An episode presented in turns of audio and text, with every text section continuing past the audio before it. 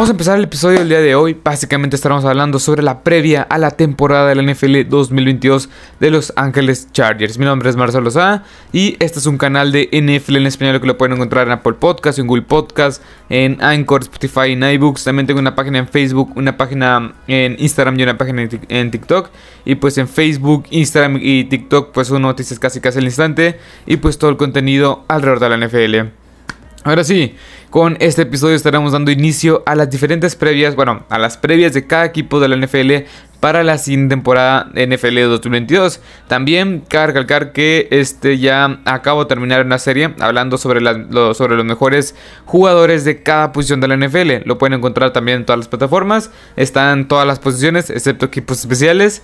Y una vez dicho esto, ahora sí, vamos a arrancar con el episodio del día de hoy. ¿Cuál va a ser el formato de estas diferentes previas para la siguiente temporada? Básicamente va a ser Vamos a comentar todos los, este, todas las firmas que hicieron los equipos, todas las firmas, quién llegó eh, vía agencia libre, quién se fue en la agencia libre de este equipo y las renovaciones que, este, bueno, jugadores que recontrataron estos equipos. Después de eso, vamos a pasar con el draft. Vamos a comentar un poco cómo se reforzaron vía el draft. Después de comentar las altas y las bajas en, la agencia libre y comentar un poco el draft, también este, pasaremos a, a, comentar un poco más el depth chart, que también, viene, que también vienen estos diferentes equipos ah, para la siguiente temporada de la NFL 2022. Después de analizar este, bueno, o comentar el depth chart, las altas y bajas en la agencia libre y este y el draft, pasaremos al calendario. Y por último comentaremos el récord, el cual yo les doy a estos diferentes equipos de la NFL. Ahora sí, una vez dicho esto, vamos a empezar el episodio del día de hoy con la previa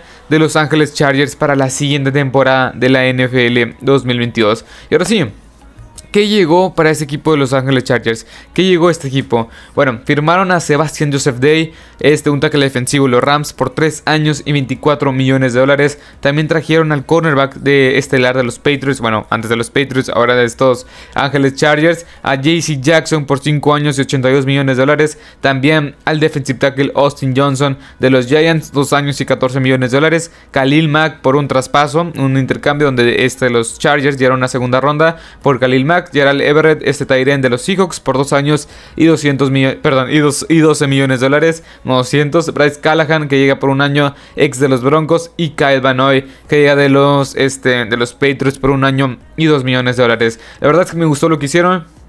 Así a, grandes rasgos van básicamente a reforzar una defensiva, la cual fue la principal debilidad de este equipo la temporada pasada. Después, las renovaciones más importantes. Mike Williams se, queda con el equipo tres años más.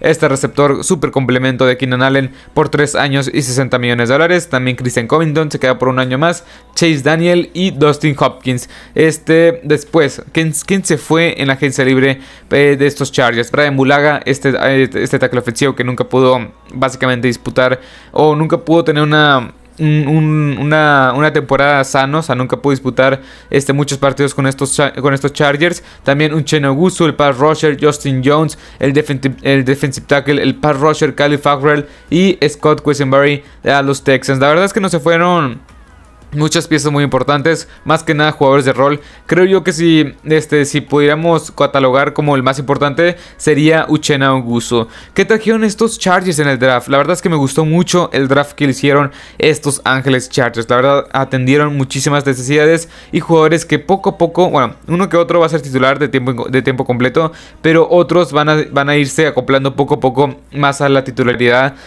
conforme vaya avanzando la temporada. En la primera ronda trajeron a Zion Johnson de Boston College, este guardia ofensivo que también jugó tackle, tackle en su estadía en la, en la NCAA, en la colegial. Y Hoy por hoy adelanto de una vez que este jugador ya está en el roster como guardia derecho este y ya está como titular. Después en la tercera ronda, recuerden que estos Chargers no tenían segunda ronda porque la dieron por Khalil Mack, lo cual se me hizo un gran robo. Eh, JT Goods de Baylor, me encanta este jugador. No, no, es, no es especialista en cobertura en zona, es más un jugador el cual yo creo que lo van a usar en, en caja, es bastante bueno, muy físico, muy alto, con aptitudes físicas bastante buenas, que creo yo que lo va a utilizar bastante bien este Brandon Staley en este sistema defensivo. En cuarta ronda, Isaiah Spiller me encanta para ser complemento de Austin Eckler. Un corredor bastante diferente a lo que presenta Austin Eckler. Austin Eckler es un, es un corredor chaparro, 5 pies 11, 5 pies 10, ligero, que te aporta en ataque, en ataque aéreo y también en ataque terrestre. Pero Isaiah Spiller es un jugador cual es un poco alto, 6 pies, 1,80 más o 1,85 más o menos. Y si tiene, o sea, este, este, jugador es de esos jugadores que no lo vas a tumbar en, el, en, el, en el primer contacto. Va a seguir, va a seguir. Y yo creo que va a ser un gran complemento porque tienes a Austin Eckler que es un poco más ligero y tienes a Isaiah Spiller para estas yardas este, peleadas, para estas terceras y dos, estas cuarta y una, algo así. Yo lo veo muy similar este backfield a lo que va, a lo que es o fue en la temporada pasada con AJ Dillon y Aaron Jones en los Green Bay Packers. Después en la quinta ronda seleccionaron de USLA ataque ofensivo Otito Okbonia, que la verdad va a ser fundamental en esta rotación. Más que nada este jugador se, se caracteriza por ser muy bueno en contra de juego terrestre, ya que es un jugador el cual pesa aproximadamente 146 kilos. Es bastante alto, bueno, alto más o menos 6 pies 3 y con una, una corpulencia bastante pues bastante este, grande. En la sexta ronda trajeron un tackle ofensivo. en otra, otra selección de sexta ronda trajeron otro, un corner. En la séptima trajeron otra vez a otro corner. Y al último, en la séptima ronda, trajeron a un fullback de Porto. La verdad es que lo hicieron bastante bien en el draft. Si tuviera que calificarlos, perdón, pues sería básicamente que estos Chargers hicieron las cosas bastante bien. Encontraron valor hasta en la quinta ronda que este Otito Ognia me encanta para hacer este complemento hacia Bastian Joseph Day, a este, este jugador que se fue, que ah, se ayer Tillery y ese tipo, ese tipo de rotación. También Zion Johnson va a llegar a ser de impacto inmediato. JT Woods y Say Spiller me encanta para que cada vez sean, o sea, sean implementados más en el ataque de los titulares. Después, este, pasemos al depth chart, al depth chart. Como quarterback tienes a Justin Herbert. La verdad es que no, ocupa presentación. Es uno de los cinco mejores para mí para la siguiente temporada. Y lo pueden encontrar este, en el episodio hablando sobre los mejores quarterbacks. Pero bueno, básicamente Justin Herbert ha demostrado que es calibre elite. Es uno de los mejores en su posición. Austin Eckler, Isaiah Spiller y Joshua Kelly este, complementan este ataque terrestre. Estos tres running backs se me hacen bastante buenos. La verdad es que con Isaiah Spiller tienes un una mejoría a lo que presentaba la temporada pasada este backfield. Como wide receivers me encantan. Keenan Allen, Mike Williams y Joshua Palmer, el jugador que va a entrar apenas a su, segunda temporada.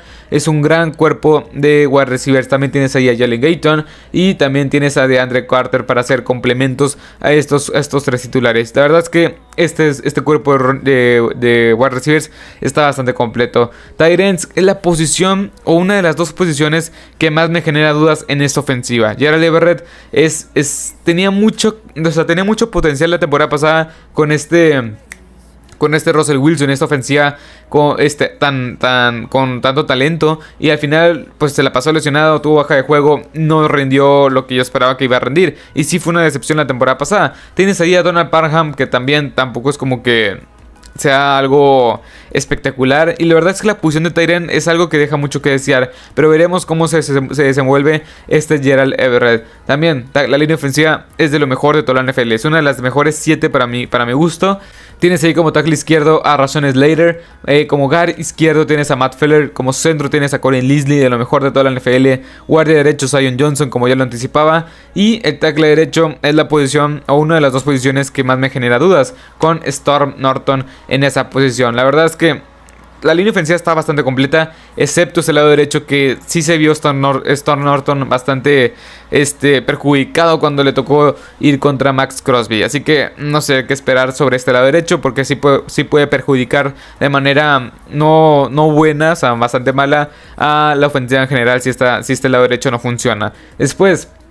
La defensiva es una, es una 3-4 eh, con tus tres principales linieros este, internos, por así decirlo. Tienes ahí como defensive end a Jerry Tillery, Austin Johnson como nose tackle y también tienes a Sebastian Joseph Day. Me encantan estos tres jugadores. La verdad es, una buena tripleta, es una buena línea frontal. Después como tus principales pass rushers, nada más y nada menos tienes a Joey Bosa y a Khalil Mack. O sea, no ocupan tampoco presentación de las mejores parejas de pass rushers de toda la NFL. Y como tus, como tus lanebackers internos, tienes a Kenneth Murray, Drew, Drew Tranquil y a Troy Reader que llega de los, este, de los Rams. La verdad es que me gusta. El front seven está bastante bien. Sí, la, posición de linebacker es también una que me genera dudas porque Kenneth Murray no, no ha o sea, no ha dado el ancho. A entrar a su tercera temporada, pero tampoco es como que haya demostrado mucho en temporadas anteriores. Drew Tranquil y este Troy, y Troy Reader, pues la verdad es que tampoco es como es jugadores que generen mucha confianza. Son buenos, pero en sus respectivos roles. No tienes a un Mike, a un Mike Lanebacker puro, un capitán esta defensiva. Sí, se espera que Kenneth Murray de este salto, pero yo no estaría tan seguro. Y lo mejor de lo mejor, creo yo que de, esta defensiva, sin duda alguna, es la secundaria. la secundaria de estos, de estos Chargers está bastante, pero bastante nutrida de talento. Y tienes a Sante Samuel Jr., que lo hizo bastante bien la temporada pasada en su primer año. Tienes a JC Jackson, Bryce Callahan y este Michael Davis. Cuatro cornerbacks bastante buenos en sus respectivos roles. Como titulares a Sante Samuel y JC Jackson, de, las mejores parejas de toda la NFL. Como Michael Davis y Bryce Callahan, tienes ahí en estos dos jugadores, tienes bastantes, o sea, tienes un talento bastante bueno, pero como cornerbacks sustitutos, no, no como cornerbacks este, titulares. Después, como safeties, tienes a Darwin James. Nasir Adderley y tienes a JT Goods también. Este Darwin James tiene el potencial de ser el mejor safety de toda la NFL. Nasir Adderley se se complementa bastante bien con este con este con este Darwin James, se fue el nombre, y JT Woods también. Me gusta mucho para que poco a poco lo estén implementando en un rol más importante conforme vaya avanzando la temporada. Y en general, el roster, el roster de estos Chargers está bastante nutrido de talento. Tienes posiciones en las posiciones más importantes de, o sea, en las, en las, posiciones más importantes de un equipo, tienes jugadores All Pro y Pro Bowlers como es Khalil Mack, como Pat Roger y Joey Bosa también, Justin Herbert de lo mejor de la NFL, un gran ataque terrestre, buena línea ofensiva la defensiva puede mejorar lo que tenía en la temporada pasada, que fue lamentable lo que tenía en la temporada pasada como defensiva. Pero en general se reforzaron bastante bien vía draft, vía agencia libre. Y este equipo tiene All Pros y Pro Bowlers en cada posición de la NFL importante. Después, pasemos a lo más importante ahora sí. Que es el calendario. Ok, abren en la semana un número uno contra Las Vegas Raiders en el SoFi Stadium. Yo creo que lo van a ganar. Después en el Arrowhead Stadium. Yo creo que van a perder ese partido. Y ya para la semana 3 van a llegar con un récord de 1 y 1. Van contra Jacksonville, contra Houston, Texas y contra Cleveland Brown. Son victorias bastante fáciles bueno, relativamente fáciles. Los Cleveland Browns está, está, está, está este asterisco de qué pasará con Deshaun Watson. Pero hasta el momento tienes ahí, pues tienes una victoria en la, semana 1, tienes otra en la semana 3, 4 y 5. Y la verdad es que vas bastante bien. Denver Broncos en la semana 6 con este en el SoFi Stadium. También yo creo que van a ganar ese partido. Los Seattle Seahawks en la semana número 7. También en el SoFi Stadium. Yo creo que van a ganar este partido. Y para la semana 8, que vas a, este, vas a tener tu, tu tu semana de descanso, que está bastante temprano ahora que lo veo, pues vas a tener básicamente solo una derrota que fue contra los Kansas City Chiefs. Después, Atlanta Falcons, yo creo que lo van a ganar. En el Levi Stadium, ah, contra los San Francisco 49ers, yo creo que van a perder este partido. Después, contra Kansas City Chiefs, otra vez porque son rival divisional, pero, pero ahora en el SoFi Stadium, yo creo que lo van a ganar. Arizona Cardinals, que es un equipo el cual yo creo que está bastante inflado, pues van a ganar ese partido. Las Vegas Raiders en el, en el estadio de Las Vegas Raiders, que nunca supe cómo pronunciar su nombre. Yo creo que van a perder ese partido porque las Vegas Raiders ya en la segunda, en la segunda parte de la temporada yo creo que van a agarrar mucho ritmo y van a ser un equipo muy peligroso. Después, Miami Dolphins, yo creo que lo van a ganar en la semana número 14. En la semana número 15 en el SoFi Stadium van a recibir a los Tennessee Titans. Es un equipo que también pienso que está bastante inflado. Lo van a ganar. Los Indianapolis, en los Indianapolis Colts en la semana número 16. Es un equipo de los Colts que también quiero hablar porque es un equipo que se ha reforzado muy bien y que tiene una ofensiva y un equipo en general que luce bastante bien para esta temporada. Yo creo que yo creo que lo pueden ganar o lo pueden perder. Está este asterisco que sí no sé si lo van a ganar o lo van a perder. Pero como es en, Lucas Oil Stadium, yo creo que lo van a, van a perder. Después en el SoFi Stadium, la casa de los Rams y, estos Chargers pues, se van a enfrentar en contra de los Rams. Yo creo que van a perder este partido. Y al último, en el Powerfield Stadium, la casa de los Denver Broncos en contra de los Denver Broncos. Yo creo que van a perder este encuentro para terminar la temporada con un récord de 11 ganados, 6 perdidos o yo creo que el mínimo de victorias que va a tener este equipo son 10, con un récord de, 10, y, de 10 ganados y 7 partidos. Es, es un equipo de los Ángeles Chargers que está armadísimo para ganar ahora. Es playoff o playoff. Si no llegan a playoff y tienen un récord de al menos 10 victorias, es un fracaso rotundo. Es uno de los mayores fracasos en los últimos 10 años, yo creo. Es un equipo que tiene talento en cada una de las posiciones más claves de la NFL. O sea, bueno, del fútbol americano. Para Rochers tienes, tienes defensiva bastante buena ya, con una secundaria bastante bastante impresionante. La ofensivamente hablando es de lo mejor de toda la NFL. Tienes un gran coreback, gran cuerpo de running backs, gran cuerpo de wide receivers. Sí, la línea ofensiva y el cuerpo de Tyrants es lo que más, bueno, el lado derecho, el tackle derecho es lo que más genera dudas junto con la posición de Tyrant. Pero en general es un roster bastante nutrido que debería de tener al menos, bueno, en mi opinión, Va a terminar la temporada con un récord de 10 ganados, mínimo, mínimo 10 ganados, 7 perdidos, máximo 11 ganados, 6 perdidos.